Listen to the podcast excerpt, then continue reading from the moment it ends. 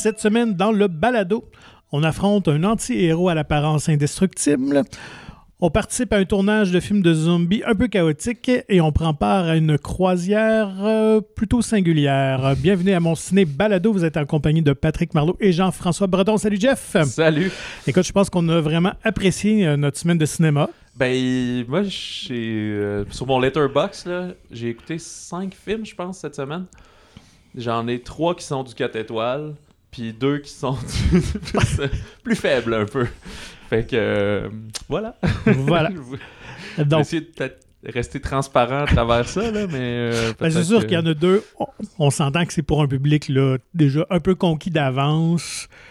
Et euh, tu sais, je pense que la surprise, les belles surprises proviennent peut-être plus de films auxquels euh, on s'entend peut-être un peu moins ou c'est Ben, peut-être moins grand public, mais qui peuvent toucher un peu Ben grand voilà, puis je pense que naturellement, c'est on- ces titres-là qu'on va plus parler parce qu'ils sont peut-être moins, euh, moins connus et demandent à être un peu plus dépoussiérés, je sais pas, présentés. Tout à fait. Voilà. Alors, passons à l'actu de la semaine. Euh, je me lancer en premier. Oui, vas-y. Euh, ben, écoute, c'est arrivé quelques heures, je pense à peine, ou le lendemain d'enregistrement de notre balado. euh, quand même, c'est le, le décès, quand même, d'une figure marquante. euh, Ah, ben oui, pour une oui, certaine oui. génération. Euh, le décès du comédien euh, Robbie Coltrane, qui incarnait Hagrid dans Ouais. l'univers de Harry Potter. Moi, je me de- souviens de les, les- les James Bond avec Pierce Brosnan. Ben euh, oui. justement, on a Valentin- Pierce au menu cette semaine, mais ouais. Valentin Zukovski. Et voilà, puis qu'on Effectivement. jouer dans GoldenEye et qui ressemblait au comédien, justement, dans le jeu euh, sur Nintendo 64. Donc, le, le comédien est décédé le 14 octobre à 72 ans. On parle, euh, en tout cas, il souffrait beaucoup de- d'une arthrose dégénérative des dernières années. On ne sait pas si c'est la cause principale de la mort, mais en tout cas, semble-t-il qu'il était assez souffrant et hospitalisé là, dans, les, dans les derniers mois. Donc, quand même, euh, figure emblématique du, euh, du cinéma familial, de la culture populaire. C'est ben, c'est un anglais, j'imagine, c'est Ouais. un Harry Potter et tout. Ouais. Ouais, je ne sais pas s'il est britannique, je n'ai même pas regardé ça, ou Ouais, dans une mais- de ces... euh, Dans ce coin-là. C'est ça, ouais. Ils sont loin. Ouais, c'est ça. Des fois, il suffit qu'il soit irlandais ou quelque chose. Ouais.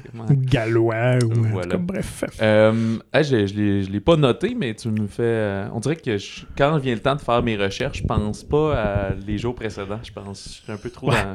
moi, Je vis dans le moment présent. Ouais.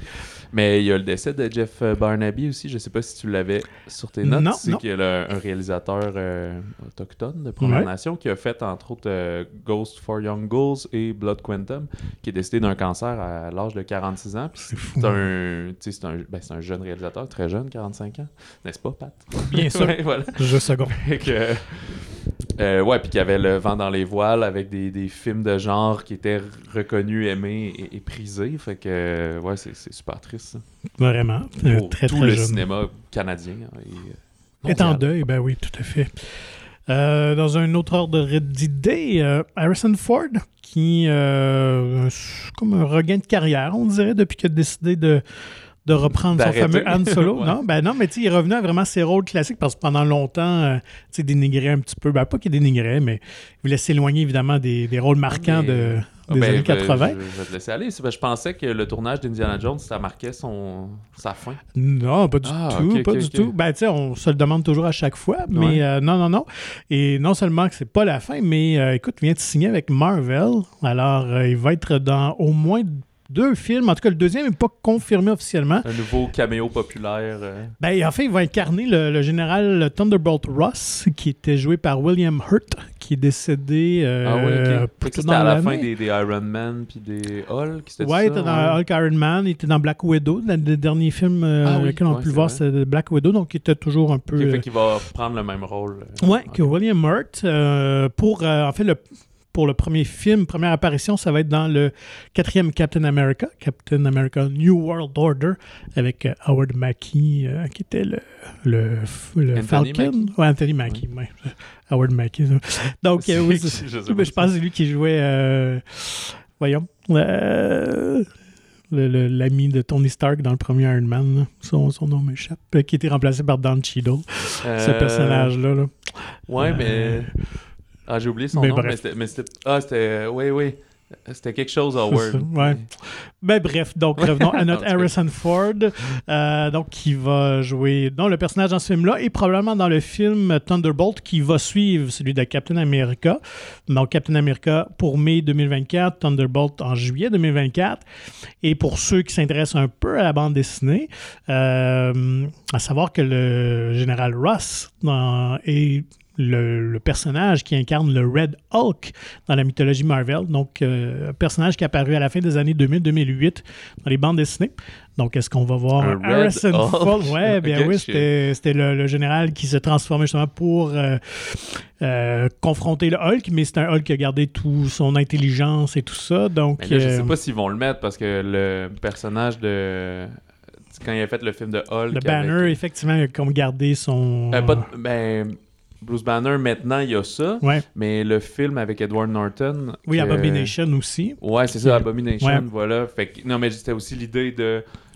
Puis même le premier Hulk de, de- de- avec Eric Bana aussi. là, C'était comme bon, ben pour me battre contre toi, je vais prendre les pouvoirs, puis je vais être. Ouais. Là, fait c'est un peu plate s'ils le refont encore, alors que ça a déjà été deux fois moitié réussi. Tout à fait, mettons, tout à fait. Fait que ça, ben, ça va être peut-être dans une autre formule. On sait que les, Ouais. euh, les films Marvel aiment jouer un petit peu avec euh, les histoires euh, des bandes dessinées, s'en inspirer, mais pas faire des adaptations propres. Mais je, ouais, je trouverais Mais- ça drôle. Je sais pas ce que ça donnerait justement le. le, Le, CGI de Ford en Hulk. Ben c'est ça, puis j'imagine qu'ils font du. Ben là, ils, prennent, ils le motion capture Ouais. avec un cascadeur, là. Je Ouais. pense pas que Ouais, ça a des limites. Si on se fie à The Irishman, là, quand on voit un monsieur de 75 ans donner des coups de pied à ses limites de, de crédibilité. Ben, on va le découvrir l'été prochain, parce que Ford a quand même fait beaucoup des cascades d'Indiana Jones. Ouais, Donc, elle s'en euh, ça.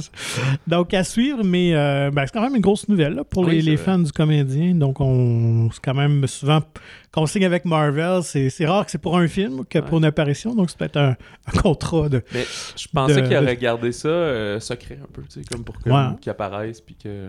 Comme les premières fois que Nick Fury, on l'a vu et tout. Mais c'est vrai que c'est pour remplacer un personnage, euh, remplacer un autre comédien, je comprends dans ce sens-là. Mm, mm, mm. Moi, euh, il paraît qu'on va avoir un Twister 2. Ben oui. Tornade 2. Euh, C'était un film, de, on se souvient, de 1996 qui a marqué les esprits par une, très bien. une vache dans une tornade, Ouais. euh, principalement. là. C'était comme des chasseurs de tornades, Ouais, finalement, ouais, ouais. là, qui voulaient filmer ça. C'est un Ben- film de Jane the Bond, lui qui avait fait les Speed, entre autres. produit par Spielberg. Puis, à l'époque, c'était quand même très euh, saisissant. Je m'en rappelle vraiment là, de le voir au cinéma. Puis de- on avait C'est- vraiment l'impression d'être dans une tornade par moment. C'était Ouais, assez spectaculaire. C'est- sûrement pas d'un premier, parce que des films catastrophes, il y en a toujours eu, Mm. mais c'est vraiment un des, des, des- Bien fait. Ouais, ouais, des tops exactement de, de tout ce temps-là. Puis là, ça, on dirait que quand il y a eu les green screen plus tard et tout, ça a vraiment explosé là, dans les années 2000, mais celui-là est encore un très bon succès. Il avait fait à l'époque 240 millions euh, Mm. en Amérique du Nord, puis un total de presque 500 millions. Fait qu'en chiffre d'aujourd'hui, ça serait un énorme succès de genre 800-900 millions. Mhm. Euh, alors, euh, ben, ça fait, je pense, longtemps qu'il sûrement discutait d'une suite, mais là, il y a euh, Mark L. Smith, lui, qui a coécrit The Revenant, puis aussi le film d'horreur Martyr, que j'ai noté, que moi, j'avais beaucoup, beaucoup aimé, euh, qui a écrit une version, et Spielberg lui-même, justement, encore de Shane Blin, l'a lu, puis a fait « C'est bon, ça Ouais. Fait que là, on est, on est très près de, de passer à l'action. En fait, le problème principal, c'est qu'il n'y a pas de réalisateur d'attaché au projet. Il y avait Joseph Kosinski pendant un temps, lui qui vient de Ouais. faire Top Gun Maverick, mais il a quitté pas à cause du scénario. Là, juste, il devait être attaché depuis longtemps à l'idée d'un Ouais, ben, Twister 2, puis là, il y a eu une autre offre. C'est effectivement, c'est un truc. Ça, un film de Formule 1, je pense. Pas avec quoi, Brad Pitt, justement. voilà. Et, euh, mais Bill Paxton est malheureusement décédé aussi. On parle beaucoup de décès aujourd'hui. Euh, mais on voudrait ramener Ellen Hunt, évidemment. Là, fait que ça, ça, on s'en cache pas. Ça prend la nostalgie dans les films. Ben hein. Voilà, que tu ramènes les, les- les personnages originaux et voilà. Fait que le tournage irait au printemps si tout va bien. Fait que si le scénario est là, on choisit les acteurs. Il reste à accrocher un réalisateur, un jeune réalisateur à tout ça. Là, je suis sur les sites que j'ai vus, il y avait pas mal de noms en, en rumeur, mais je les ai pas tous notés parce que ça a le temps de changer 19 fois. Ouais. là. Je sais qu'entre autres, il y avait celui qui a fait la nouvelle version de Predator. Enfin, pas nouvelle version, mais la- cette, euh, cette nouvelle suite. Ben, c'est prequel, ouais. Ouais, c'est ça. Puis, euh, en fait, l'histoire doit tourner alentour de la fille, justement, des personnages d'Ellen Hunt et Bill Paxton. Ah, voilà, ok. Donc, ça serait quand même justifié qu'on revoie Puis on va Ellen pouvoir Hunt. y mettre un moment hommage à Bill Paxton qui est décédé Sûrement. comme le personnage va être décédé. Dans tout. C'est fin, là, c'est fin, mais c'est prévisible.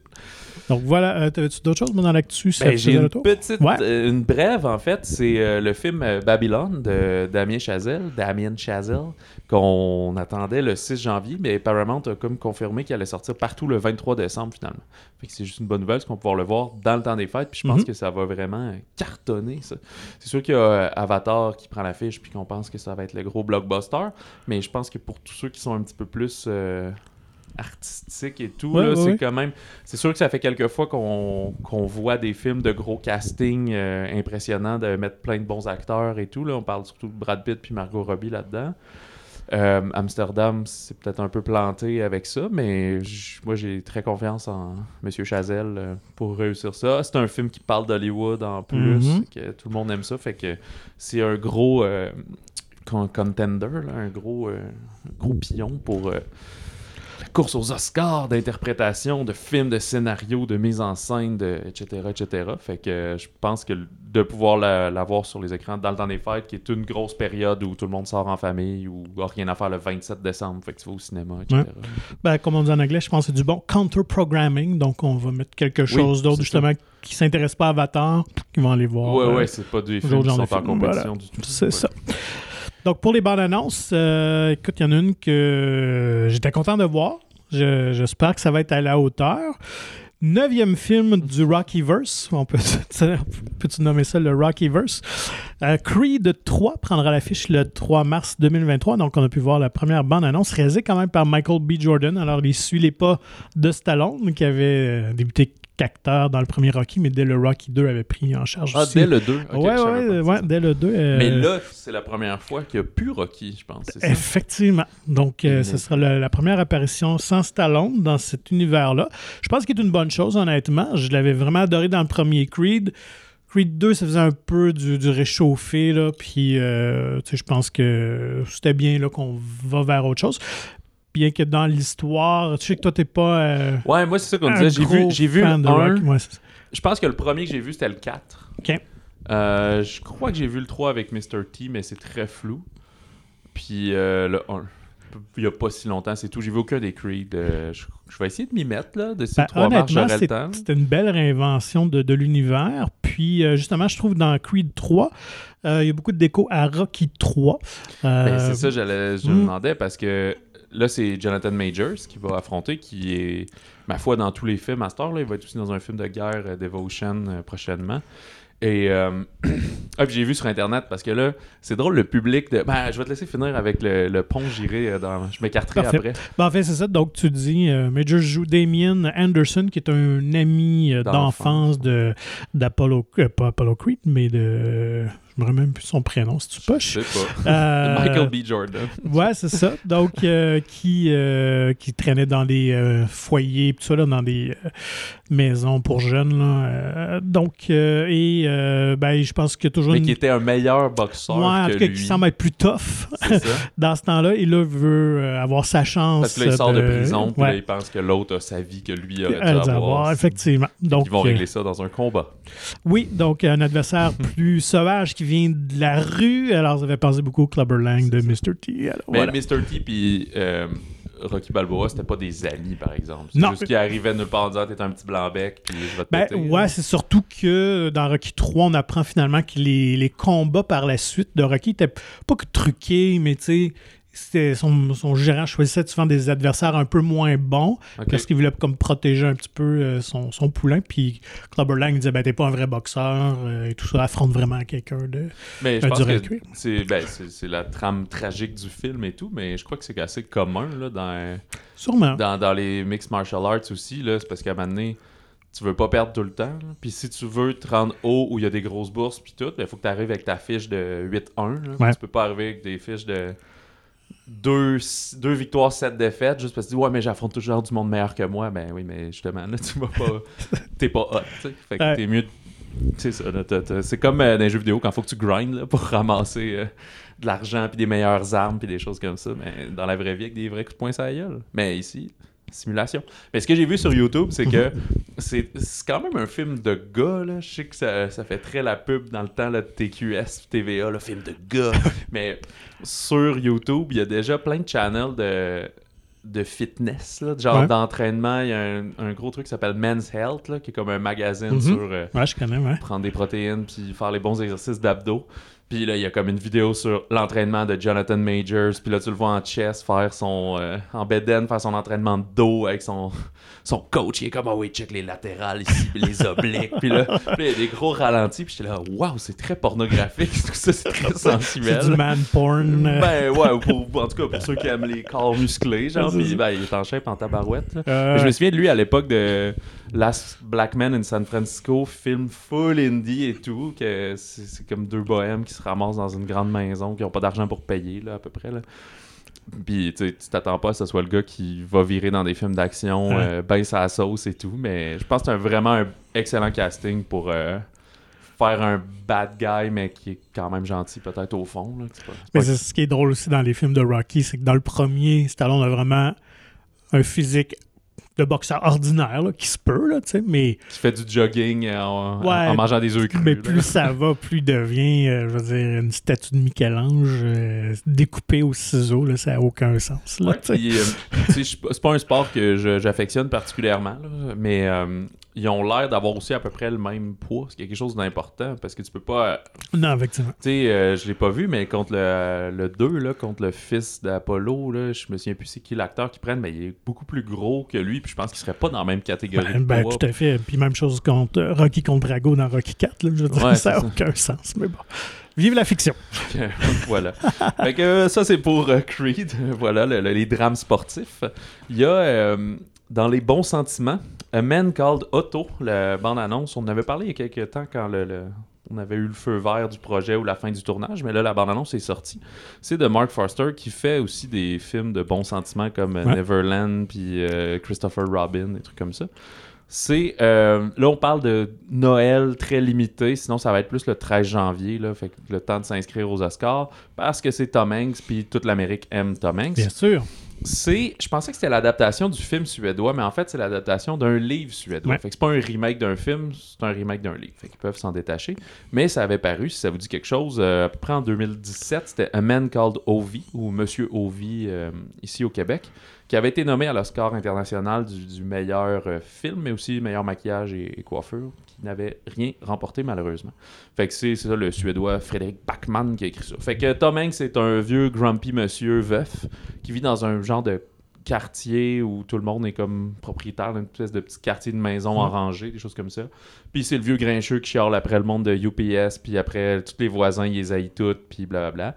Puis il arrive une nouvelle famille qui emménage, qui sont un peu empotés, fait qu'il va venir les aider, puis l'ouverture envers cette dame-là, leurs enfants, va ouvrir son cœur tranquillement, fait que ça tombe euh, à point. Ben, ça sortira pas de temps à Noël, ça, va être juste après, là, mais tu. Tom Hanks, qui est toujours le good guy, là, il est un peu grincheux, puis il va devenir euh, une bonne personne. Fait que c'est ça. On, on dirait qu'on peut pas se tromper, c'est le casting parfait, là, pour ça. Tout à fait. euh, C'est comme un retour, peut-être aux sources, un film plus commercial pour lui, parce que quand même, dans les dernières années, euh, tu es allé dans d'autres eaux, un peu Tom Hanks, il faut quand même saluer ça un peu, mais il revient un Ouais, peu à sa formule euh, classique, je pense, qui fait son ça. succès. Puis au Québec, très euh, un peu plus film de genre. Je sais que des Ouais. fois le monde n'aime pas qu'on dise ça. Une comédie, mais un peu grinçante. Bungalow de Lawrence Côté Collins. euh, qui avait fait un film. euh, de- des fois, j'ai vu. Des fois, on l'appelle Laurence, des fois Lawrence, mais c'est vraiment avec un W. Elle avait fait un film en 2016, écarté, une espèce de faux documentaire un peu indie. Mais ça, c'est à plus grand déploiement. C'est avec Guillaume Cyr et Sonia Cordeau, entre autres. Fait que c'est un couple. euh, début, fin, début trentaine, je dirais, euh, qui s'achète un bungalow, le rêve d'avoir une, une petite maison, mais il y a énormément de rénaux à faire, puis euh, ça va chier, mec. Genre, Ouais. comme tout, tout a l'air problématique, mais c'est pas la comédie. C'est ça, c'est juste, c'est pas le ton. euh, C'est pas de Money Pit. Ouais, exact, avec Tom Hanks, justement, là, la foire au malheur. c'est pas non plus un ton Émile Gaudreau, euh, c'est ça, là. euh, Moi, ça me qui- penser à Babysitter. Quand j'ai Ouais. vu la bande-annonce, dans les images, dans la Ben- couleur, dans le ton, dans l'humour. Ouais, en plus, c'est filmé, c'est carré, là, assez l'image, là, peut-être, ouais, assez square. Puis, je pense à la musique dans la bande-annonce qui est juste un petit peu angoissante, Ah. genre, alors que c'est plus des blagues puis des péripéties. Puis là, il a l'air de, évidemment, les Renault ont l'air de mettre de la pression sur leur couple, qui a Mhm. l'air un peu instable. Ils sont pas manuels pantoute, puis mais ils ont pas d'argent payer pour les affaires. Fait que- Puis je pense être enceinte aussi euh, là-dedans, fait que tout ce qui gravite autour de ça, moi je trouve ça a l'air super cool. Moi ça me parle vraiment ces, ces films-là, mais c'est ça, je pense pas que ça va ouvrir sur 80 écrans et euh, c'est pas la comédie rassembleuse, Non, non. mais je pense que c'est un film qui probablement s'écoute très bien. Euh, c'est le 3 mars également, fait que tu vois, un contre-programmation. Voilà, C'est pas Creed qui va être en danger euh, avec Bungalow. Mais ça a l'air très punché, puis vraiment euh, une distribution assez éclectique aussi. là. Il y a plein de visages connus dans Bungalow. Oui, c'est ça, j'ai que- juste nommé Guillaume Mm. Cyr et Sonia Cordeau, là, mais Eve Landry aussi, puis Ouais, j'ai oublié, tous les autres. Mais euh, puis je pense qu'il est en train de, de se placer dans des festivals et des choses comme ça, là, ce, ce genre de film. Alors, attaquons les euh, sorties de la semaine. Euh, T'as le goût de commencer par quoi, toi? Moi, je commencerai par Sans filtre parce qu'il est sorti euh, à Montréal la semaine dernière. Donc, là, il ouvre de plus en plus. Voilà. Triangle of Sadness de Ruben Östlund, grand gagnant de la Palme d'Or à Cannes, qu'on attendait. Est-ce que ça vaut le détour? On va vous dire ça après le petit synopsis. Synopsis, on suit euh, Yaya, qui est une top modèle et influenceuse, qui est jouée par la, la récemment décédée euh, Charlie B- Charles B. Dean, pardon. Euh, et son conjoint Carl, qui lui est joué par le beau Harris Dickinson, qui lui est un mannequin également, mais un, un peu moins en demande, euh, qui vont se faire offrir un séjour sur un yacht de luxe. Ils vont y côtoyer des gens énormément riches et très capitalistes qui ont fait fortune sur le dos de tout le monde en vendant de la cochonnerie, en vendant des armes, des Mhm. choses comme ça. Puis ils vont tout être encadrés par un équipage qui est au petit soin, qui ne peut pas dire non, qui dit oui à tout, du champagne tout le temps. Et mais sous la gouverne d'un capitaine euh, assez marxiste, plus gauchiste, euh, alcoolique, campé par euh, Woody Harrelson. Mais une, une mauvaise soirée, il va y avoir une tempête qui va amener à des événements qui vont renverser les balances du Ouais. pouvoir justement entre les, les serviteurs et, et les riches finalement. Effectivement, donc une très bonne comédie euh, grinçante, noire, Ouais, satirique sur... Tous euh, les mots euh, sont là. Vraiment, J'avais lu farce anticapitaliste aussi, voilà. Donc, euh, et c'est la force, c'est le propos. Le scénario est très bien écrit, le dialogue, il y a de très bonnes répliques, le ton, la structure à ce niveau-là, Ah ouais, c'est un pur délice. Y a, effectivement, il n'y a rien à redire. Si, si les mots qu'on a dit à date vous parlent sur votre genre de, de- d'humour que vous aimez, de, de rire un peu de ces travers de la société-là, dans ce cas-ci, le, le capitalisme, ben, allez-y, faites pause, allez écouter le film, il n'y a pas de problème, vous allez être charmé. Euh, si vous voulez en savoir un peu plus, ben, on va continuer là-dedans. C'est déjà la deuxième Palme d'Or pour euh, Ruben Östlund, qui Mhm. l'avait eu pour The Square en 2017, qui était aussi un Que peu... toi, t'avais vu, moi, j'ai pas vu. je Ouais, pense, je- c'est ça- ben, mais ça m'a donné le goût de le voir. Ça fait déjà cinq ans, là, mais Mhm. c'était euh, sur le monde des arts, là, dans euh, vraiment un, un musée là, qui, avait, qui recevait l'exposition de Square, qui était un carré lumineux. Puis euh, il y avait tout ça. Fait que je pense que c'était un peu sur aussi la prétention par rapport au monde artistique, puis aussi des journalistes, des choses comme ça. Il y avait des scènes très weird, là, genre, euh, il y a un gorille, là, puis la fille est comme avec un, un chimpanzé, pardon. Elle est avec le chimpanzé, puis c'est comme si elle vit avec, c'est très bizarre. Fait que c'est pas aussi weird que ça, là, dans, euh, dans Sans filtre, là, ça Mhm. s'écoute euh, très bien. Et euh, il y a Force Majeure, que lui, j'ai jamais vu, qui a été repris aux États-Unis il y a pas si longtemps, là, que c'est un, un- Le titre original, c'est Tourist. Puis euh, c'est du monde dans un resort de ski. Et euh, il arrive une avalanche, puis le premier réflexe du père, c'est juste de se sauver puis d'abandonner sa famille. Puis là, finalement, personne meurt, puis là, il faut qu'il deal avec cette situation. fait que j'ai entendu parler vraiment bien, lui aussi. Fait que, à voir, fait que c'est vraiment tout ça pour dire que Ruben Östlund euh, a vraiment cette thématique-là de montrer un peu le pire de l'humain, mais la manière qu'il montre, et c'est important pour lui, c'est que tout le monde peut penser qu'il pourrait être à la place de ces personnes-là, de ces réactions-là. C'est pas comme complètement champ gauche, c'est juste vous pouvez vous reconnaître dans chacun de ceux-là, dans chacune des décisions qu'ils font, puis après de vous dire ouais c'est stupide comme décision, mais j'aurais pu le faire. là. Il y a un certain contexte que ça aurait pu être moi. Mhm. Fait que c'est pas complètement euh, déconnecté, c'est pas les Monty Pythons ou quelque chose de, de On n'est complètement dans déjanté, l'absurde, là. vraiment Non, c'est pas. ça. Non, c'est ça. Et voilà. Fait que euh, le film est quand même divisé en trois étapes, comme on dit. On voit pas mal la rencontre du couple, des conflits un peu entre eux, déjà par rapport à l'argent, par à la classe sociale, la- la- le yacht, puis le. le- ben, je sais pas si on peut le dire, mais le. le- Bon, dans la bande-annonce, on voit qu'il se passe ça, un le- naufrage. le là, naufrage, euh, fait qu'est-ce qui se passe sur l'île une fois que les rôles se renversent, parce que tu sais, nos bons euh, youtubeurs, mannequins, influenceurs, ben finalement, c'est pas les pas les premiers choix pour survivre sur une île déserte, voilà. Euh, ça donne par contre un, euh, un running time là, de deux heures et demie. Ouais. C'est ça qui est un peu long parce que c'est ce même genre de ton euh, d'humour tout le long du film. Fait que euh, oui, il y a certains climax de qu'est-ce qui va arriver, mais c'est pas un suspense non plus, c'est pas un James Bond, là, on n'est pas là-dedans. Fait que pourriez trouver une petite longueur à ça, mais j'aurais de la misère à dire qu'est-ce que j'enlèverais. C'est peut-être juste un petit peu de timing dans les Mm. blagues, mais ça, je crois que c'est très subjectif. Puis le film ressemble beaucoup à ce que Osland fait à date dans ses films.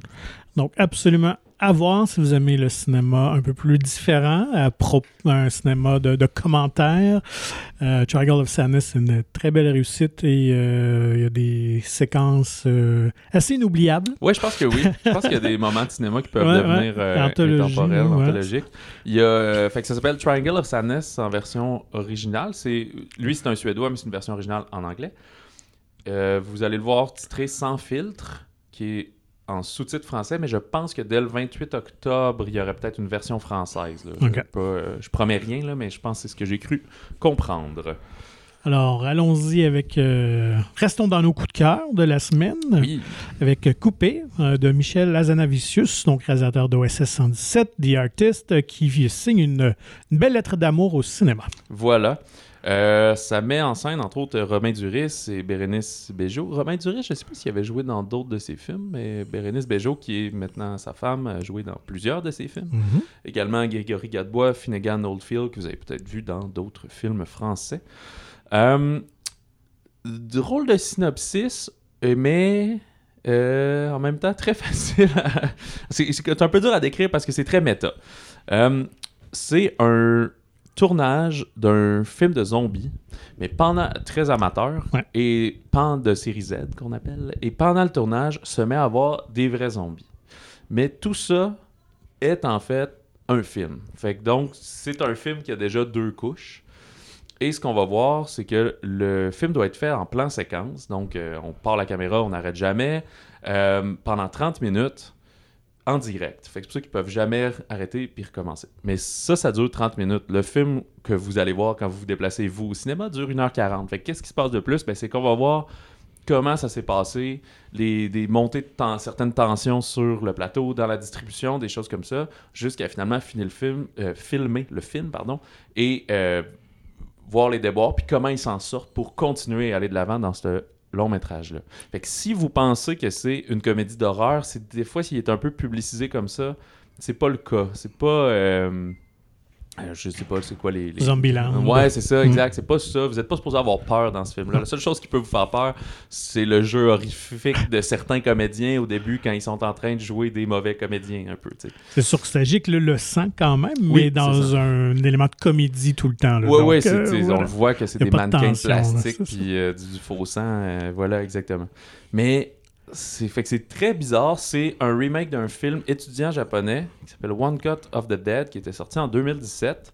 Et euh, euh, Azanavicius là-dedans a vraiment embrassé ça. Fait qu'il il prend part au fait que le film japonais a existé. Puis c'est Mhm. comme si en France, on veut refaire le même concept parce que c'est un channel de télé qui ouvre puis on demande ça. Fait que ça a l'air simple comme ça, mais ce qui est déroutant, c'est que le film commence avec le court-métrage. Fait que là, tu sais, je sais pas si vous pensez qu'on vous spoil tout, mais euh, en France, la, la promotion avait été faite comme pas claire, juste vous savez pas ce que vous allez voir, mais il y avait beaucoup de monde qui sortaient après comme Ben ouais, 15-20 c'est ça. minutes en disant c'était atroce ce truc-là. Fait que ici, la promotion au Québec, parce que le film a, jou- a sorti cet été en France, au Québec, euh, on est allé pour dire non, non, c'est un film dans un film, là, fait que restez en salle, euh, Oui. il y a un très bon payoff. là. Tout à fait. Et Voilà. soyez très observateurs de tout ce qui déroule dans cette première partie parce que justement le payoff est encore plus satisfaisant à la fin. Moi, j'ai vraiment adoré, un gros coup de cœur. Euh, j'ai trouvé, j'ai adoré le jeu survolté de Romain Duris par moment. Il Quand- crie puis sa voix casse un peu, là, genre c'est ça. Puis il avait l'air d'un personnage des Looney Tunes, là, des fois, là, à courir partout. Puis, euh, évidemment, Bérénice Bejo est toujours excellente. Et ce qui, est, euh, ce qui est intéressant, parce qu'on va avoir un épisode spécial avec le, le réalisateur, euh, ben, c'est une affaire de famille aussi. On retrouve sa fille, euh, Bérénice et Michel. Ça fait qui sa nièce, Et sa ça? nièce Ouais. aussi. Euh, donc, euh, moi, j'aime toujours ça, des petits trucs de même, quand ça reste un petit truc familial, je trouve ça cute. Mais euh, non, vraiment, une très, très bonne comédie, vraiment efficace. Et ben, bravo à l'équipe japonaise qui, qui, qui avait fait l'original et qui avait Ouais. pensé à cette idée-là parce que c'est vraiment génial. Et j'avoue d'emblée, c'est quelque chose que j'aurais aimé penser puis avoir Ben fait oui, parce que ça- c'est, ouais. c'est- c'est- ça me rejoint vraiment, vraiment. Puis euh, on, on voit que les euh, comédiens, tu as parlé du jeu survolté de Romain Duris, sont vraiment enthousiastes à tout ça. Puis euh, en discussion avec euh, Michel Lazanavicius, d'ailleurs l'épisode va sortir euh, prochainement, on était très excités de le rencontrer. On s'attendait pas à ça quand ça nous a été proposé. Je pensais pas qu'il viendrait à Québec pour Mhm. euh, la promotion. Mais au Québec, ni à Québec, mais voilà.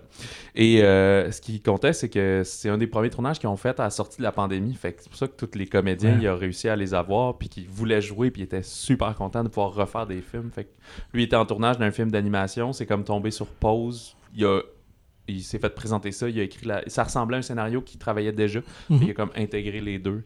Puis euh, bref, ils sont allés tourner ça euh, assez rapidement, mais tu sais, faut le faire parce que même si le tournage qu'ils font a l'air un peu croche, eux ils l'ont fait pour vrai là, fait qu'ils l'ont fait le plan séquence puis plusieurs fois puis tout, fait que c'est c'est vraiment du méthode acting. Puis le film a beaucoup de couches méta comme ça. C'est quand même la mode ces temps-ci, mais c'est pas la même manière un peu euh, euh, clin d'œil winky winky qu'on voit dans des films comme euh, je sais pas X ou des choses comme ça ou les, les Scream, les derniers Scream, des Mhm. affaires comme ça. C'est beaucoup plus subtil ici. Puis tu l'as ajouté, la couche de plus, c'est que dans le fond, dans ce film-là, finalement, Bérénice Bejo joue la femme de Romain Duris. Donc, sa femme joue dans son propre film, mais lui, sa femme joue dans son film parce que c'est sa femme à lui. Puis sa fille joue, puis la fille du personnage de Duris joue. Fait que c'est... T'as une couche réelle, finalement, de plus. Fait que c'est ça qui est assez capotant. Je pense que ça fait partie des films que plus t'en apprends dessus, mieux c'est. Puis moi, j'avais pas vu l'original et je l'ai écouté après avoir vu cette version-là. Et je sais qu'il est quand même iconique, One Cut euh, of the Dead. J'ai aimé ça, mais moi, j'ai préféré couper. Il a ajouté des petits trucs, je le trouve, je l'ai trouvé plus drôle. Mhm. Puis, euh, mais c'est très intéressant de voir les deux, justement, parce que je voulais voir comment, il- vu qu'il y avait des références au fait que le film japonais existait, je me demandais comment le japonais se présentait. D'ailleurs, on retrouve euh, une des comédiennes Oui, du film ça. qui Ben, comme la, la- la productrice, Ouais, c'est ça, ouais. c'est la même, ouais. Est-ce qu'elle est aussi survoltée dans, dans la version japonaise? Parce Euh, qu'elle est très enthousiaste. Disons c'est comme ça, elle l'est dans- quand même. C'est sûr que là, il ajoute la barrière d'un interprète. Ouais. Fait qu'il y a ça de plus. Là, c'est comme si le producteur français. Il y a, une tra- il y a la japonaise, la, la vieille dame japonaise, il y a une traductrice japonaise vers la France, puis t'as le producteur français. Tandis que là-bas, ben, c'est comme directement la productrice, puis son adjoint, mettons. Fait que. Ouais, je pense qu'ils l'ont juste embrassé encore plus, mais oui, il était quand même assez. euh, ouais, c'est ça. énergique euh, déjà. Et. euh, fait que je sais pas si on l'a mentionné, mais oui, comme c'est pas de l'horreur, ben c'est vraiment un. Je pense que tu l'as dit d'entrée de jeu, là, une lettre d'amour au cinéma, au tournage. Si vous avez déjà fait un film étudiant il y a 25 ans, c'est un peu cet amour-là, cet amour des, des passionnés, puis du Mm. dévouement à rendre un film. tu sais. Le personnage de Duris, ben, on le connaît, là, il y a genre 50 ans. Là, fait que c'est pas, un, c'est pas un étudiant, lui, c'est juste quelqu'un qui fait des tournages pas chers pour des émissions de télé de reconstitution, puis des affaires comme ça, ça. Il vogue dans ce milieu-là, mais tu n'as pas trop d'ambition. Puis, euh, Mais ça montre un côté de la business. Ouais, tout à fait, Des réalisateurs, il y en a qui gagnent leur vie euh, à la télé, à Ouais, ouais. Des, des- des- faire des publi-reportages, faire des trucs comme ça. C'est pas juste pour aller aux Oscars. Là. Fait que euh, il y a ce côté-là qui qui est comme super cool. Et moi, je sais pas si c'est une partie de la blague, c'est juste un addon. Au début du film, il y a genre 12 logos de distributeurs et de producteurs. on aurait dû poser la québécois. question, ça. Ouais, c'est ça. Je- Fait que je sais pas si tout le monde a mis comme ça, 22 000 piastres dans le projet. Puis c'est pour ça. Il y en a genre. Je pense qu'il y en a 11 ou 12 qu'on a compté. Ça va-tu commencer ce film-là? puis, puis quand ça commence le film, ça commence direct dans l'action euh, de zombies et tout. Fait que.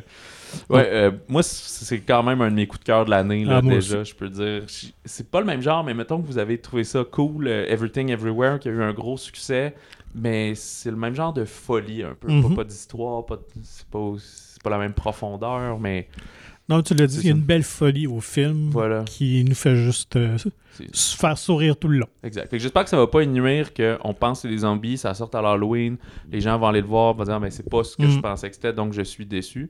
Mais si vous aimez pas les films d'horreur, je pense que ça peut être une bonne alternative parce que ça traite d'un film d'horreur, mais vous ferez pas de saut là. Il y a Non. pas, euh, on le sait que c'est un tournage avec des, comme je disais, des zombies un peu cheap puis du faux sang. Et si jamais ben, vous cherchez une sortie peut-être en couple, euh, Il y a Ticket to Paradise, euh, Doll Parker, euh, avec George Clooney et Gia- Julia Roberts. Euh, Donc, Ouais. euh, réunion pour eux. Vous les avez vus un petit peu ici et là, mais vraiment, je pense, premier film officiel depuis Ocean's Eleven, où Ouais, qui était ça. vraiment partagé beaucoup plus de temps d'écran dans une formule, bien évidemment, qui, euh, qui s'y est bien d'habitude à Julia Roberts. Voilà. Alors, euh, Billet pour le paradis euh, en français au Québec. A aussi euh, Caitlin Dever qui joue justement leur fille dedans, que moi j'avais découvert dans Booksmart, puis elle a fait aussi Mhm. d'autres films et séries télé depuis et tout, que j'apprécie beaucoup. Fait qu'on réinvente pas la roue ici. Si vous savez de quoi ça parle, puis que ça vous attire, allez-y, vous allez aimer ça. Si, Ce qu'on voit dans la bande-annonce, c'est ce qu'ils nous dans le film. Ouais, exactement. Là, ça va, on réinvente pas le genre, on est très euh, quasiment hommage aux années 90. Ce qui est peut-être intéressant, c'est que c'est pas un c'est pas deux personnes qui se connaissent pas puis qui font devenir ensemble, c'est des divorcés qui ne se supportent plus, ils ont été mariés 4-5 ans, ils ont eu une fille, mais à part ça, ils, ils habitent plus dans la même ville, ils se parlent pas. Mais Mhm. Pourquoi ils se retrouvent euh, soudainement réunis? C'est parce que leur fille, qui, vient de compléter ses études en droit, elle décide d'aller faire un voyage à Bali. Elle tombe en amour, elle décide de rester là pendant deux mois et de se marier avec euh, un, un jeune. euh, c'est pas un pêcheur, c'est un, un cultivateur d'algues. Fait qu'ils sont euh, à Bali, je sais pas si je l'ai dit, oui. Mhm. Et. Fait que là, elle les fait venir, dire, ben, je vais me marier. Puis eux disent, nous, là, c'est ça l'erreur qu'on a faite. On s'est mariés trop jeunes, sur un coup de tête. Nos parents voulaient pas, puis euh, ils avaient donc bien raison. Fait qu'on va aller briser leur mariage. Fait qu'ils Mhm. cachent les alliances, puis ils font des trucs comme ça. La prémisse, c'est quand même drôle. Ouais, voilà. Puis le premier tiers du film est assez rythmé aussi comme ça. euh, c'est très intéressant. Ben, très intéressant. C'est intéressant. C'est Mhm. captivant. Voilà. Et euh, bref, sauf que là, ben, vous doutez, si vous cachez quelque chose ou vous sabotez le mariage de votre fille, ben, c'est comme inévitablement, il va falloir qu'elle l'apprenne à mener. Il va falloir que vous assumiez ça. Il va falloir Mhm. réparier les pots cassés. Et là, ça va faire qu'ils vont se mettre en doute sur eux-mêmes. tu sais. Ça fait 25 ans qu'ils sont séparés, mais peut-être que. Encore une petite. euh, Ben, Un peut-être petit que feu qui c'est ça, ou ouais, que les problèmes il y a 25 ans, on peut peut-être Ouais. enterrer l'âge de guerre. Fait que, tu sais, mais c'est beaucoup de, de, de répliques cyniques d'un à l'autre qu'on se Mhm. reproche les choses de, de cette époque-là. Parce que le souvenir qu'ils ont l'un de l'autre, c'est quand ça allait pas bien puis qu'ils ont divorcé finalement. là. Euh, Ah. Elle est en couple avec un, un autre un jeune français maintenant. là. Ben, jeune, c'est parce qu'ils ont comme 50 ans. Fait qu'un un gars de 35 ans, mettons.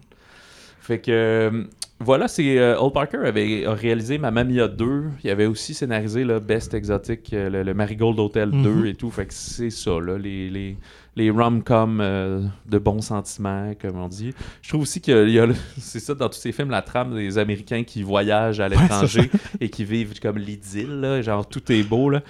Ça se passe à Bali, ça a été tourné en Australie. Il y a un peu ce côté-là. Là, Tu sais, là, ils cultivent des algues. C'est comme s'ils vivaient. C'est comme si t'allais à Cuba puis tu penses que tout le monde vit dans le tout inclus. Ouais, c'est un peu ça, là, tu sais. C'est Ah, un ben, film nous autres, postale pas mal. Ouais, hein, on est juste ça. comme ben chill, puis on cultive des algues, mais tu sais, c'est ça la vie, on a pas de soucis, genre Hakuna Matata, là, pratiquement. fait que, genre, ouais, c'est trop beau pour être vrai, ça l'est probablement, là. Bon, voilà. Mais c'est ça. Fait que ça a un peu, des fois, un look de un TV movie, mais qu'on a dit, on va mettre des plus beaux décors, puis on va mettre des acteurs que tout le monde aime, Mm. puis ça devient un film qui sort au cinéma, puis qu'on fait « Hey, je les aime, eux autres, ça fait longtemps qu'on les a vus ensemble, fait qu'allons-y. » Fait que tout ça pour dire, je veux pas parler en mal du film, c'est juste que ça m'a pas euh, sorti de mes souliers, ça m'a pas Ouais. désemparé, c'était exactement ce que je pensais peut-être pas le serait. public cible non plus. Non, c'est ça. Fait que, Et c'est tu sais, correct. on n'a pas besoin d'en parler si longtemps que ça. Sachez que ça existe. Si c'est votre genre de film, Ouais. ben allez-y. C'est sympathique. Et voilà. là, y a pas. euh, on avait eu au printemps euh, celui avec Sandra Bullock puis Channing Tatum.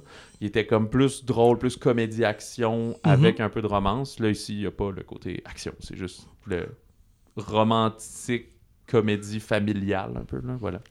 Alors voilà, Ticket to Paradise avec George Clooney et Julia Roberts. Euh, changeons de registre complètement. Euh, allons dans le style super-héros. On l'attendait depuis un certain temps déjà. En fait, même depuis très longtemps parce que ça fait plusieurs années que The Rock devait incarner Black Adam. Alors là, voici finalement au grand écran un film de Jaume Collet-Serra. Onzième film de l'univers cinématographique DC. De quoi parle Black Adam? Mais juste avant, je me souvenais Ouais. pas que à l'époque de Rock, il avait fait un genre de sondage auprès de ses fans. là. Lui, il est super populaire euh, partout. là. Je pense que c'était un des acteurs les mieux payés là, depuis Oui. dans les dernières années. C'était le plus payé.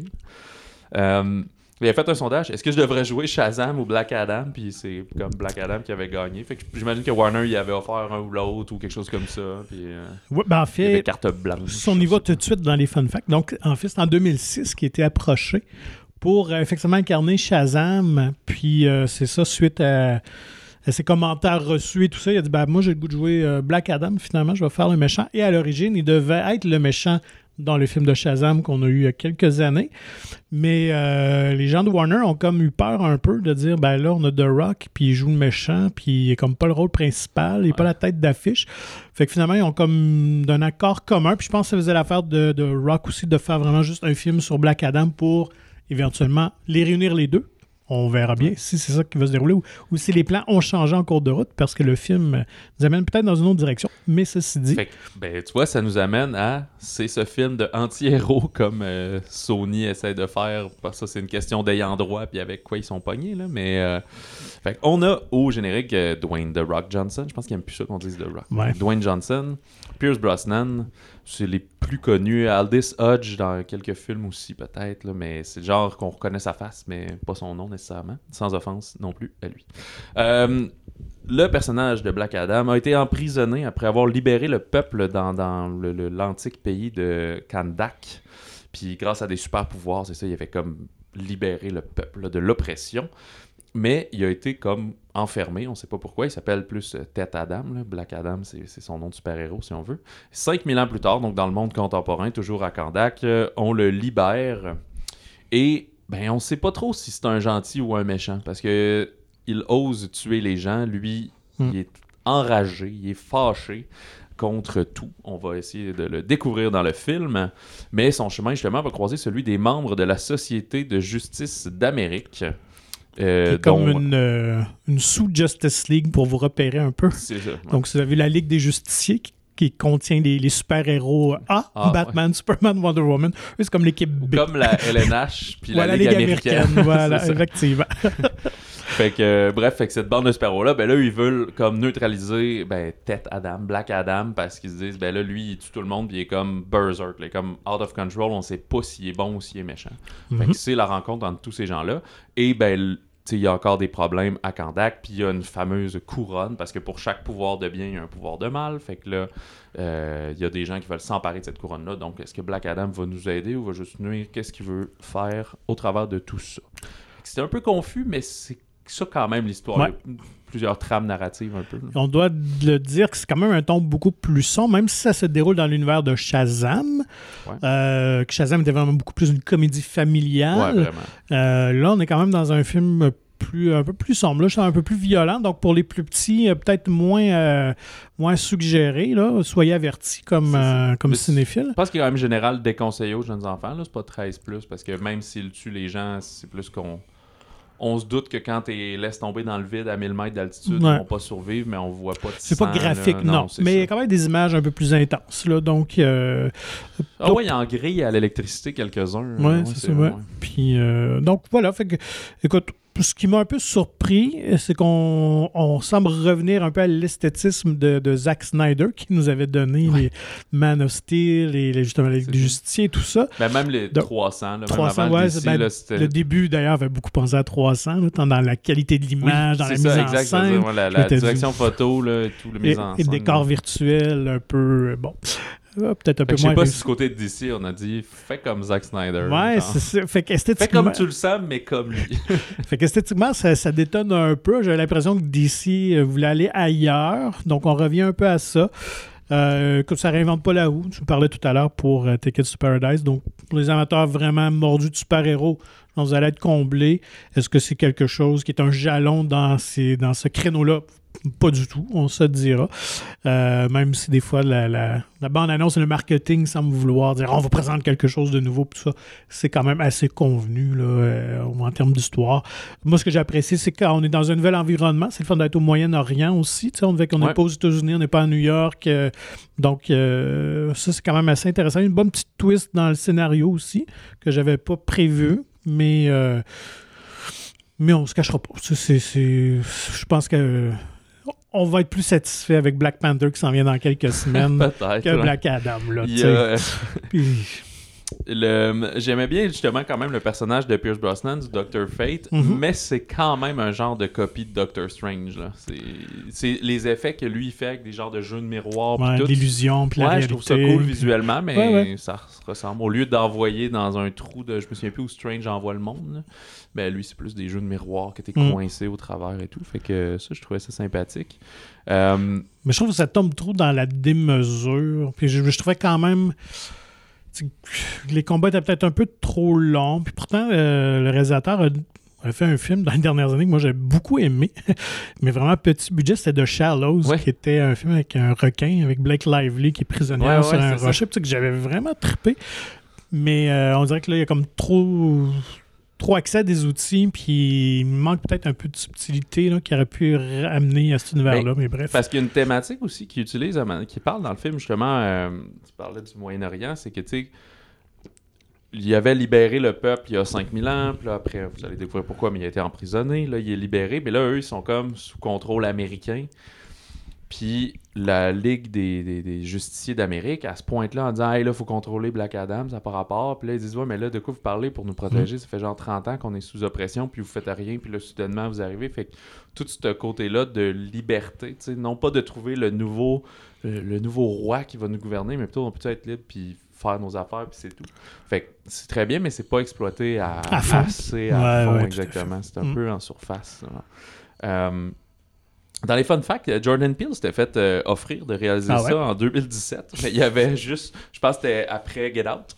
Puis il a juste refusé parce qu'il a dit non, j'aime vraiment pas les films de super-héros. Fait que tant qu'à le faire, puis empêcher quelqu'un qui aimerait ça le faire, je trouverais ça niaiseux. Fait qu'il a dit non, non, laissez faire, euh, ça m'intéresse pas de faire des super-hero movies. Dans le fond, c'était pas contre Black Adam euh, Mm. particulièrement. Et d'ailleurs, on a failli de voir Black Adam aussi euh, dans, le, dans la suite de Suicide Squad. Donc, il y avait une Ok. mouture de scénario où justement on l'introduisait. Il était le méchant euh, que l'équipe euh, devait affronter. Mais finalement, cette version-là du scénario a été écartée pour celle de James Gunn, finalement, Ouais. lorsqu'il est venu à bord du projet. Comme ça arrive souvent, évidemment. Puis, euh, ben oui, voilà pour Black Adam. Ouais. Cela dit, j'ai hâte de voir qu'est-ce qu'il va faire au box-office. Je suis très curieux parce que depuis, ben, on parlait de Jordan Peele, depuis la sortie de Nope cet été, c'était le 22 juillet, je pense. Puis, euh, il n'y a pas eu de week-end à 100 millions de dollars là, en Amérique du Nord. Fait que c'est le genre de film qui pourrait permettre ça. S'il fait, ben, en fait, il suffit qu'il fasse un. Parce que dernièrement, les films d'horreur, les Halloween, puis euh, euh, Smile ont fait 40 Ouais, c'est ça. Mais il faut que tu ailles plusieurs. Je pense pas que Black euh, Adam va faire 150 millions en fin de semaine.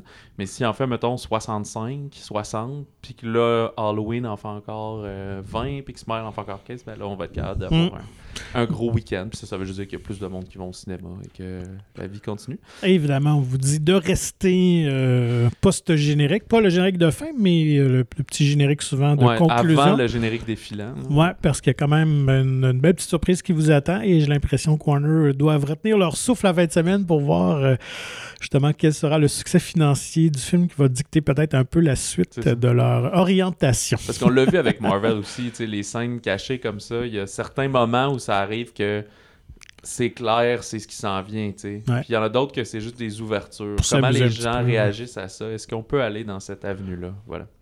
Alors, euh, allons euh, à l'étranger encore pour euh, un autre des coups, de cœur, je pense. Oui, j'ai bien aimé. Je pense quand même que si euh, on fait euh, confession, mon coup de cœur de la fin de semaine, c'est coupé. C'est vraiment lui que j'ai préféré. J'aime beaucoup quand même Ruben Aslan, mais j'ai vraiment eu du plaisir beaucoup à écouter. Ça faisait longtemps, moi, que j'avais ri comme ça c'est ça. Exact. C'était pas le- il y avait pas le, moins le côté peut-être intellectuel, mais, mais c'était pas débile non plus. C'était juste le juste milieu et tout.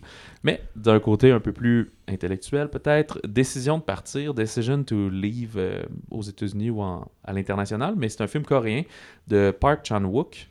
Euh, c'est un drame policier, même quasiment, euh, j'ai vu à des endroits, ils disaient un, un polar sentimental. Fait que c'est. euh, je dirais pas que c'est néo-noir, c'est pas tout à fait ça. Surtout que Chan Wook a une manière quand même bien à lui de mettre en scène. C'est lui qui a fait Old Boy, Mhm. euh, plus récemment Mademoiselle, là, Maiden, euh, Thirst. Puis il a fait un film aux États-Unis, Stoker, qui était aussi quand même assez weird euh, avec Nicole Kidman, entre autres. Et euh, bref, ici avec Décision de partir, on est à Busan, en Corée. c'est pas un film de zombies, c'est pas le. Non, c'est pas Train to Busan. non, c'est ça. Euh, Ai Jun, qui est un détective euh, chevronné, émérite, qui enquête sur la mort suspecte d'un homme qui a chuté du sommet d'une montagne, euh, genre d'accident d'alpinisme. Euh, sauf que là, il va commencer à soupçonner Sore, qui est la femme du défunt, qui va être en fait pas mal leur seul suspect. Mais il va être également déstabilisé par son attirance pour elle, alors que lui est marié euh, depuis une quinzaine d'années avec la même femme. Fait que euh, c'est pas le, vieux policier bourru alcoolique, là. C'est pas dans ce, c'est pas ce, genre de truc. Fait que t'essaies de résoudre ton enquête. Il y avait d'autres enquêtes en parallèle, puis il y a cette attirance vers cette femme-là. Bref, ça a été nommé pour la Palme d'Or. Euh, ça ne l'a pas remporté puisque c'est Sans fil qui l'a eu. Mais ça a remporté le prix de la meilleure réalisation et c'est quand même tout à fait justifié. C'est vraiment. Ça me- Comment décrire tu sais, comme Il y a une intégration de la réalisation au service du scénario, ce qui me rappelle un peu le Michel Gondry, peut-être du tu sais, Eternal Sunshine, ce genre de truc-là. C'est sûr que là, il fuyait dans les rêves et des choses comme ça, mais cette créativité que des fois il va e- espionner la personne avec ses jumelles, puis fait qu'il va se retrouver comme dans la même pièce qu'elle. Parce que c'est comme pour sa mise en scène, c'est ben, c'est comme pas c'est plus simple, mais c'est une certaine créativité, fait que ça Mhm. donne un rythme intéressant au film. Parce qu'en tant que tel, c'est peut-être le défaut, c'est que je trouve qu'il manque un peu de tension. Il y, a un, il y a un côté Hitchcock à tout ça, mais il y a, il y a une twist euh, aussi très intéressante pour la fin, le, le payoff qu'on appelle, mais il n'y a pas cette tension de, tu sais, Hey, va-tu mourir ou des affaires comme, euh, je pense à Vertigo, là, à la fin, quand il faut qu'il monte en haut, des choses comme ça, euh, en haut de la tour, mais tu sais, c'est peut-être la petite affaire qui manque, ce côté-là. Mais visuellement, c'est super beau. Je trouve ça intelligent comme écriture. C'est ça, ça manque juste un petit peu de, sauce piquante, là, peut-être. Euh, j'ai bien aimé l'orchestration aussi. euh, que, au début, il n'y avait vraiment pas de violon, fait que je pensais que ça allait être comme complètement euh, différent, mais il se met en avoir, mais il y a des sections c'est plus comme des vannes, genre des hautbois avec des percussions. Là. Puis euh, c'est pas comme tu sais, du John Williams ou comme Mhm. OK, tout le monde joue en même temps, go, faire, faire, faire. C'est- Pas de la grosse orchestration. non, c'est ça, c'est- plus en subtilité, Mhm. mais tu vois qu'il y avait accès à quelque chose. J'ai pas noté c'est qui qui les a fait parce que, ben, sans offense, c'est des Coréens que souvent je connais pas. Voilà. Mais euh, les personnages sont très bien interprétés, je trouve, euh, par, par le casting. J'ai eu des fois un peu, là, je sais pas, ça va faire de moi. je sais pas, si je devrais dire ça, mais des fois, j'avais de la misère à suivre. Euh, parce que je mélange les noms, puis là, des fois, je mélangeais les visages dans un flashback, puis là, je savais plus si c'était sa femme ou la suspecte ou les... Mais je pense que j'ai compris quand même. Peut-être juste l'air imbécile d'avoir dit ça, mais... Ou si ça vous arrive, vous allez dire « Ah, ben ok, je suis pas le seul. Euh, C'est ça. Fait que, euh, décision de partir, ben... ouais, c'est ça. Je pense que... Un peu avec Coupé, c'est un genre complètement différent, mais une espèce de... Des côtés... Pour saluer les côtés techniques, peut-être, du Mhm. cinéma. C'est euh, très cool film euh, pour ça. Euh, ça, c'est ça pour les, les- les sorties majeures, ça en est beaucoup. Puis en fait, dans les autres sorties, c'est des sorties qui sont peut-être disponibles dans d'autres marchés, genre Montréal. On, on en parle souvent à chaque semaine. On est là-dedans. là, Ouais. ça Sortie sort dans- plateforme. Ouais, c'est ça. Comme d'étage. Plus on avance dans les semaines, plus il y a de marchés qui ouvrent. Fait qu'il y a Till de Shinoni Chukwu, euh, qui c'est en 1955 une mère afro-américaine qui va réclamer la justice pour le meurtre de son fils de 14 ans, qui a été lynché, à- ben, elle est à Chicago, qui a été lynché alors qu'il allait voir des cousins au Mississippi. Fait que euh, c'est inspiré d'un fait vécu, que c'est, on dit que c'est un drame humain très puissant. Fait que je sais pas quand est-ce que nous on va y avoir accès ici euh, à Québec, mais on va le couvrir euh, dans les Mhm. prochaines semaines quand on aura la chance de le voir. Et ben, je parlais de très belle musique, mais il y a Thor de Todd Field qui fait pas souvent des films. Je l'ai mélangé ça. avec un autre euh, Todd qui avait fait euh, Carole justement avec Kate Blanchett, mais c'est pas le même. Et euh, donc ça met Kate Blanchett en, à l'affiche dans le rôle titre là, de la. Chef je- d'orchestre. Ouais, j'ai c'est oublié son nom, j'ai pas noté Linda Tarr ou quelque chose comme ça. là. Fait que je crois pas, là, j'ai pas fait euh, 100% de mes recherches, ne l'ayant pas vu encore, mais je crois pas que c'est une histoire vraie. Non, c'est ça. Je pense c'est inspiré, mais c'est c'est une fiction. ouais. Ce qui est comme la première femme à diriger un grand orchestre en Allemagne qui va se retrouver plongée dans une affaire de mœurs qui a été mal gérée par son assistante, qui est jouée, je pense, par Noémie Merlan, qui est une actrice française très en vogue aussi. Euh, ça me fait penser un peu à Black Swan là, quand je regarde Mhm. la vibe de Ouais. la bande-annonce. Je pense pas que ça vire nécessairement. euh, psychotique, mais tu est en train d'écrire des nouvelles pièces, puis euh, je sais pas, des choses weird qui arrivent dans sa vie et tout. Les critiques à l'international sont très bonnes. Je, je- bon, on s'en reparlera, là, mais je pense, sais plus si c'était à TIFF que ça a joué justement récemment, ou quelque Oui. chose comme ça. Puis elle, je pense qu'elle a gagné le prix d'interprète à Venise, si ma mémoire est bonne. Donc, euh, Ouais, gros, gros buzz en Ben, de. Kate Blanchett, là, si elle se présente aux Oscars, elle a comme 73% de chance de gagner. Il faut que les autres soient vraiment solides. Euh, ah oui, puis on, a sauté vite, ça, ça me fait penser à ça, j'ai oublié, mais euh, Coupé avait été présenté en première à Cannes. Ben, Ouais. fait il n'était pas en compétition, hors compétition, mais c'était le film d'ouverture. Film d'ouverture de Cannes. Puis euh, dans notre épisode spécial qu'on va diffuser dans les prochains jours, euh, Michel, Michel euh, Hazanavicius en parle de. Je sais plus si c'était hors micro ou c'était. Je pense que c'est euh, dans l'enregistrement, là, je l'ai pas réécouté, qui parle de la première à Cannes puis qui voyait les, les gens devant lui, comment Oui, ils oui, réagissaient au oui. film et tout. Là. Ouais, que c'est super cool ça. Euh, voilà. Fait que la semaine prochaine, ben, moi, les films que j'attends le plus, c'est Tar et Tar et Till. Ça va être un drôle d'automne, hein? Tar, Till, ça, ça se mélange. Pas du tout les mêmes histoires, mais les Non, titres se vraiment. mélangent. Mais il y a aussi un She Said, donc elle a dit sur l'affaire Weinstein. Mais il y a aussi Woman Talking, que je me demande, c'est pas elle. Non, c'est pas elle a dit, mais c'est. euh, pas conversation de femme, je sais pas. Mais tu sais, trop de titres pareils qui sortent en même temps. Là. Fait que. Vous serez. euh, sachez exactement ce que vous allez voir avant de vous présenter à billetterie pour pas euh, vous retrouver dans le mauvais film. Euh, toi, y a-tu autre chose que t'attends avec enthousiasme? Je sais qu'il y a les 12 travaux d'Imelda qui sort la semaine prochaine. Puis Ouais. Il y en a un autre qui m'échappe. Ah, il y a Call Jane. Nous sommes Jane. sur, On est beaucoup dans le drame euh, ouais, ben, social et tout ça. Donc, ouais, euh, non, moi, je pense que c'est tard, honnêtement. euh, ne serait-ce que par le milieu. C'est un milieu qui m'intéresse, Ouais. qui me fascine aussi, le monde de la musique classique et tout ça. Donc, j'ai bien hâte de voir visuellement comment il va mettre tout ça en scène. Mais, ouais.